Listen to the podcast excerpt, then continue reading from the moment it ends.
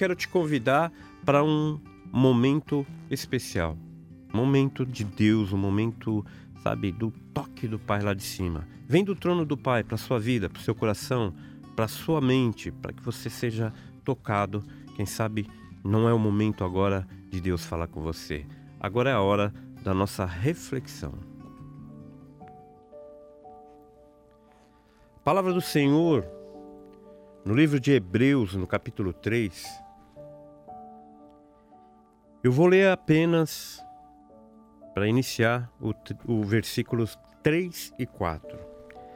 A palavra fala assim, ó: Porque ele é tido por digno de tanto maior glória do que Moisés. Quanto maior honra do que a casa que tem aquele que a edificou. Porque toda casa é edificada por alguém, mas o que edificou todas as coisas é Deus. Aleluia. Senhor, nós não queremos, Pai, falar nada do nosso coração, da nossa opinião, nada que seja vindo do nosso ego mas, Pai, que venha, Senhor, do teu trono, Pai, para os corações daqueles a quem o Senhor já deixou aguardando a sua palavra, Senhor. Então envia, Senhor, o que o Senhor tanto deseja para o teu povo. Usa-nos, ó Pai, e mais uma vez nessa tarde, Senhor, para que a tua glória seja manifestada em nós. Amém, Senhor Jesus. Amados, estamos vivendo um tempo, claro, é muito evidente isso, principalmente aqueles que já estão é, presencial nas igrejas, têm notado o esfriamento da igreja. Pessoas que não vão mais para os cultos, pessoas que não buscam mais a presença do Senhor.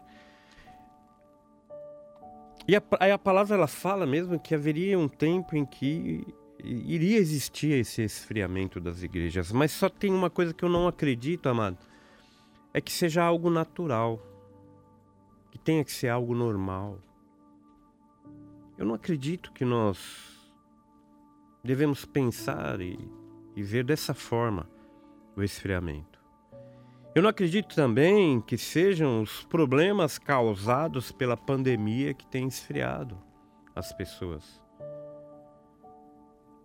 Ora, se eu tenho problemas, se eu tenho dificuldades, se eu estou passando por situações né, difíceis na minha vida, a tendência é você buscar mais. Até a própria palavra ela fala que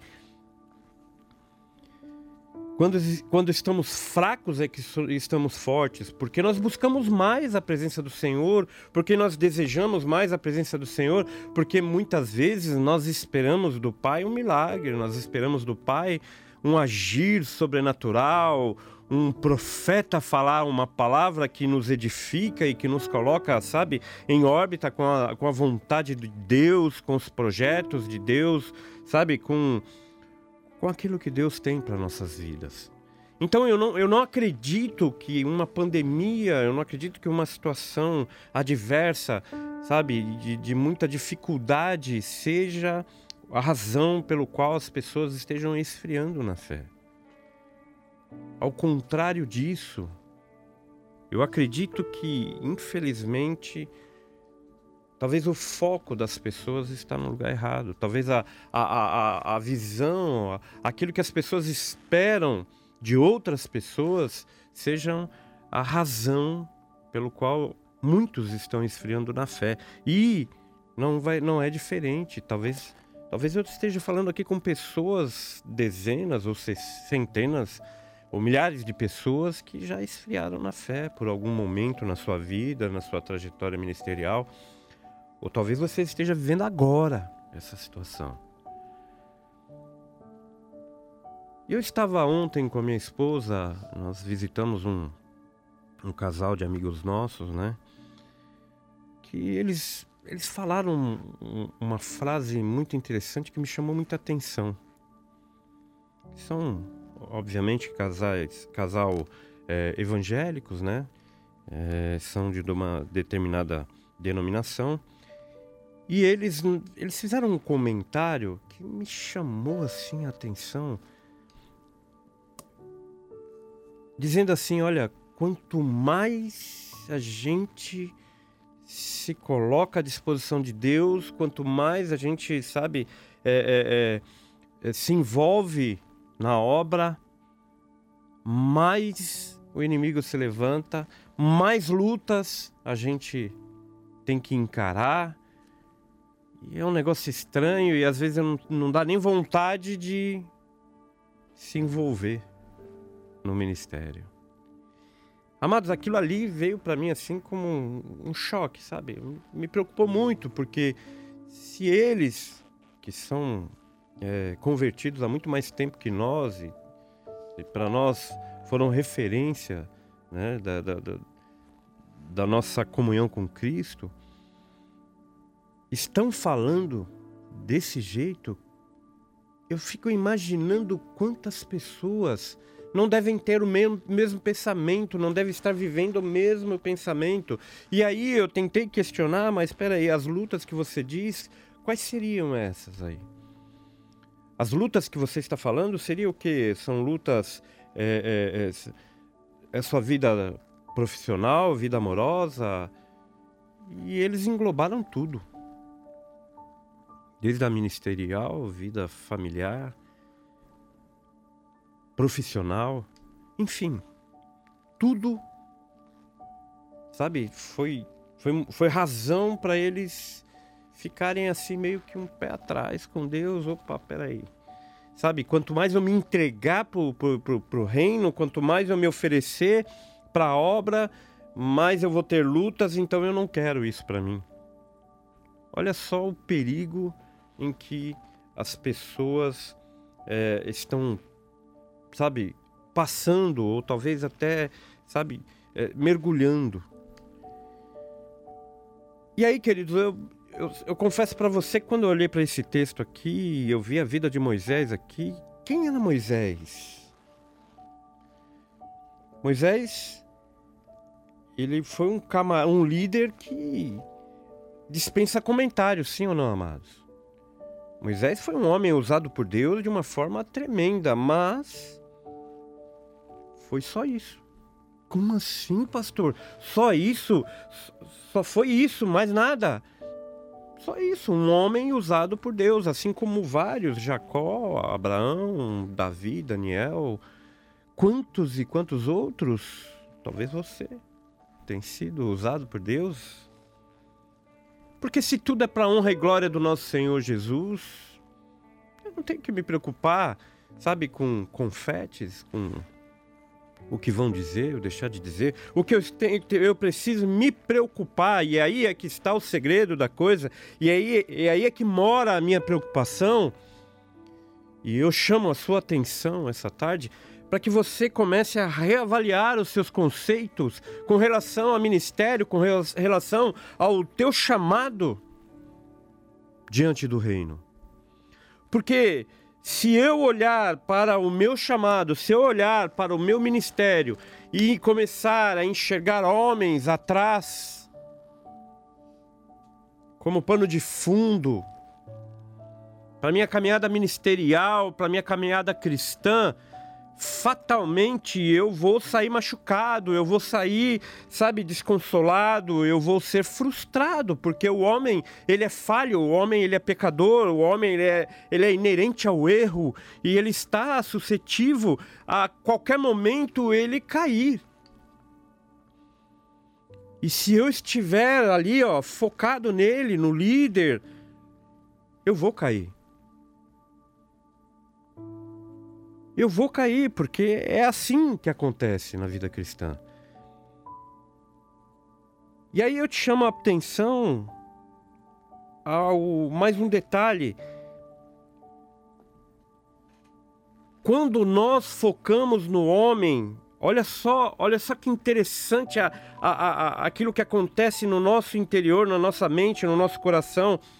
Muitas vezes nós colocamos é, Deus contra a parede e achamos que ele é o culpado do problema. Não homem. Olha que loucura. Sabe, nós nos frustramos com o homem, nós ficamos revoltadinhos e colocamos Deus na parede. Aí, meu Senhor, você não está vendo isso? Poxa, isso é desagradável, não é? Como é que eu vou te seguir? Ah, olha aí, ó. Tá vendo? Eu tô cada vez mais que eu me coloco à sua disposição, vem as lutas e eu começo a olhar, e o homem lá, sabe, o meu líder, o meu pastor, vai lá, pisa na bola e olha isso, ó. Olha o que está acontecendo com a minha vida. Amado, eu quero dizer algo para você. Essa palavra, ela veio para me chamar a atenção e a sua atenção a tomarmos uma posição diante do reino de homens e mulheres corajosos, de homens e mulheres, entendeu? Que tenham o desejo de verdadeiramente pagar o preço por, por amor à obra de Cristo, por amor ao Evangelho de Cristo. Sabe, essa palavra aqui, ela nos chama a atenção, sabe, a nós voltarmos o nosso coração a Deus e não ao homem. Sabe, essa palavra nos coloca numa condição em que o homem é quem menos nós devemos, sabe, nos preocupar, nós devemos apenas orar por eles, interceder e nos colocar na presença do Senhor ao ponto de termos um avivamento, algo sobrenatural de Deus em nossas vidas e, sabe, e ganharmos do Pai algo sabe, que nos faça crescer espiritualmente e não nos faça retroceder como verdadeiros covardes. Como eu disse, Moisés foi um líder exemplar, foi, é um homem, sabe, em que nós devemos a maior respeito pelo que deu, o tanto que Deus usou a vida dele, o quanto isso foi benéfico, sabe, para para o crescimento da humanidade, logo ele só foi apenas uma ferramenta nas mãos de Deus. Ele foi apenas um servo do Senhor, como eu, como você está sendo servos do Senhor. O que nós precisamos é entender, Senhor, então, o que o Senhor quer de nós? Porque eu não quero sair frustrado, eu não quero, sabe, ficar com o meu coração, sabe, todo desajeitado e sem, sem condições, sabe, é, de até olhar para ti com fé. Eu não quero te colocar na parede como uma pessoa irresponsável ou como uma pessoa rebelde. Não é isso que eu quero. Eu quero viver na tua presença, mergulhar na tua presença, nas tuas águas, porque eu sei que o Senhor tem mais para me dar. No versículo 7 aqui do capítulo 3 do livro de Hebreus, a palavra fala assim, ó: "Portanto, como diz o Espírito Santo, se ouvirdes hoje a sua voz, não endureçais o vosso coração como na provocação no dia da tentação no deserto, onde vossos pais me tentaram, me, provaram e viram por quarenta anos as minhas obras. Ou seja, Deus está falando aqui, sabe o que, amados? Olha, quantas e quantas coisas já fiz na sua vida, quantas e coisas, quantas situações eu reverti na sua vida e você esquece de tudo isso no momento em que você olha para uma situação e você sai frustradinho e frustradinha. Deus está mostrando para nós: olha, eu sou capaz de fazer muito mais para você. Então, preste atenção: quando eu derramar a minha glória sobre a sua vida, quando for o derramar do meu espírito na sua vida para te encher, para te completar, não endureça o vosso coração, abra o teu coração, abra tua vida, tua alma e deixa eu te encher da minha glória, porque eu quero ter parte contigo, diz o Senhor aqui na tua palavra, amado. Continuando o texto, onde vossos pais me tentaram melhor, no versículo 11: Assim jurei na minha ira que não entrarão no meu repouso. Vede, irmãos, que nunca haja em qualquer de vós um coração mau e infiel para se apartar do Deus vivo.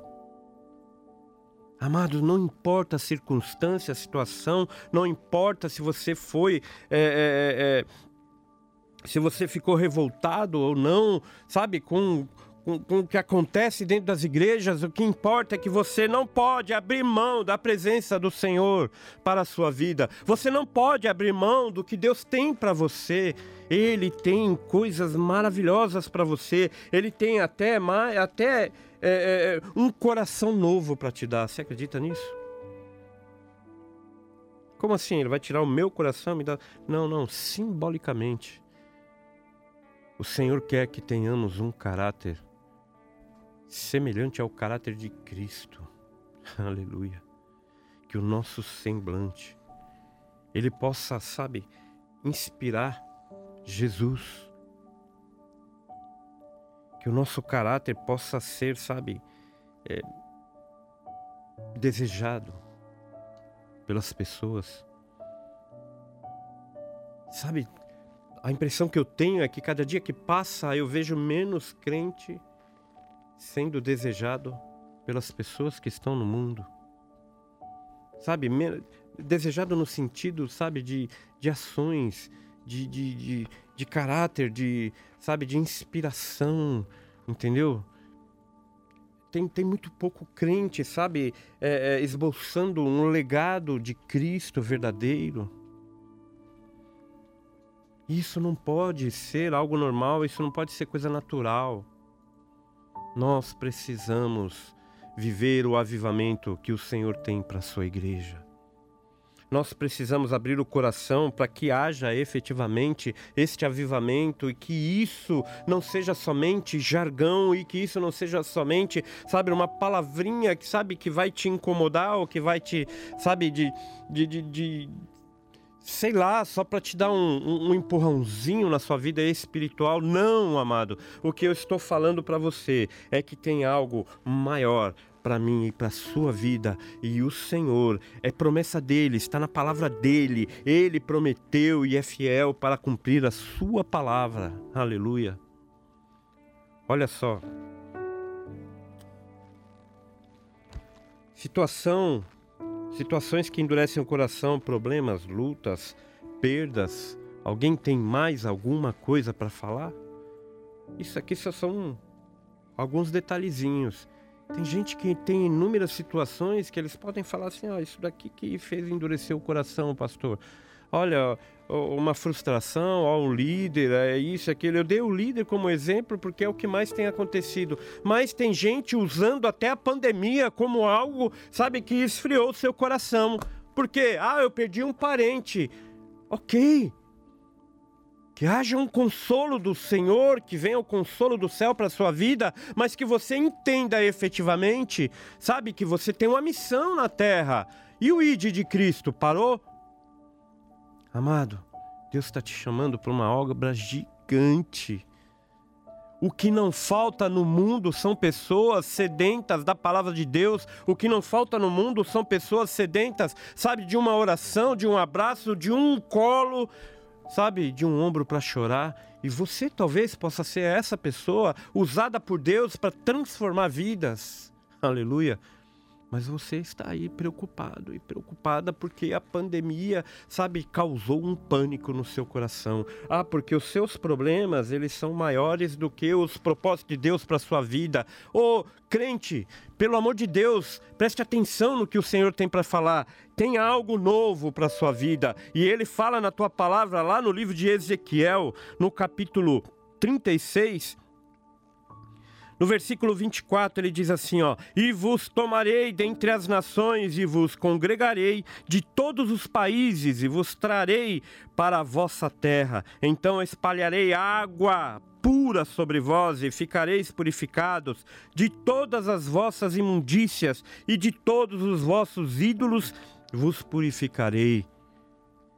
E vos darei um coração novo, e porei dentro de vós um espírito novo, aleluia. Esse é o Deus que você serve, amado. Esse é o Deus que você tem clamado todos os dias conosco através dessa emissora, dessa emissora, dessa rádio, dessa, sabe, dos 96,5 da Rádio Vida. Você está buscando é esse Deus Ele vive e reina para todo sempre. Ele diz: há uma promessa poderosa para mim e para sua vida. Eu tenho um coração para você. É um coração novo. É um coração seguindo, segundo o coração de Cristo. É um coração renovado. É um coração, sabe, remido. É um coração cheio da glória e do Espírito Santo de Deus, porque ele disse: "E porém vós um meu espírito". Aleluia. É momento da igreja sair desse anonimato gospel, sabe? Dessa coisinha, dessa mesmice, dessa religiosidade de bater cartão nas igrejas, mas não fazer o principal, que é buscar a presença de Deus, que é buscar o coração que Deus tem para a sua vida, que é buscar algo novo. E a palavra diz assim: E porei dentro de vós o meu espírito e farei que andeis nos meus estatutos e guardeis os meus juízos e os observeis, e habitareis na terra que eu dei a vossos pais, e vós me sereis por povo, e eu vos serei por Deus. Aleluia. Oh, glorioso Deus, o Senhor é maravilhoso, Pai. O Senhor é maravilhoso. Se eu puder te dar um conselho, amado, não recuse o que Deus tem para sua vida. Eu tenho um exemplo aqui, ó, pertinho de mim aqui, ó, Carol. Outro dia Deus chamou e ela disse: Eis-me aqui. E hoje o Senhor põe nela. Ele põe nela palavra.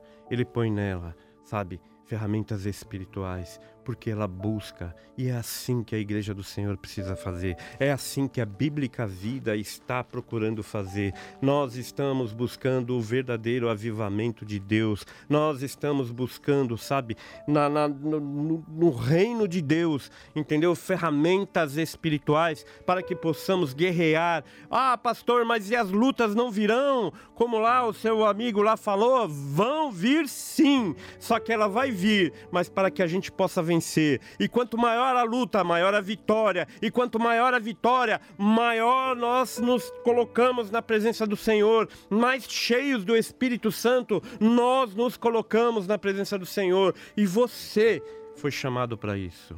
Aleluia. Você não foi chamado para viver um evangelho, sabe, da, da mesmice gospel. Sai dessa zona de conforto. Existe um coração novo e um espírito novo para a sua vida. Creia nisso, meu querido, em nome de Jesus e saia desse anonimato gospel. O Senhor quer te usar, quer te encher, basta você querer. Fique com essa reflexão em nome de Jesus.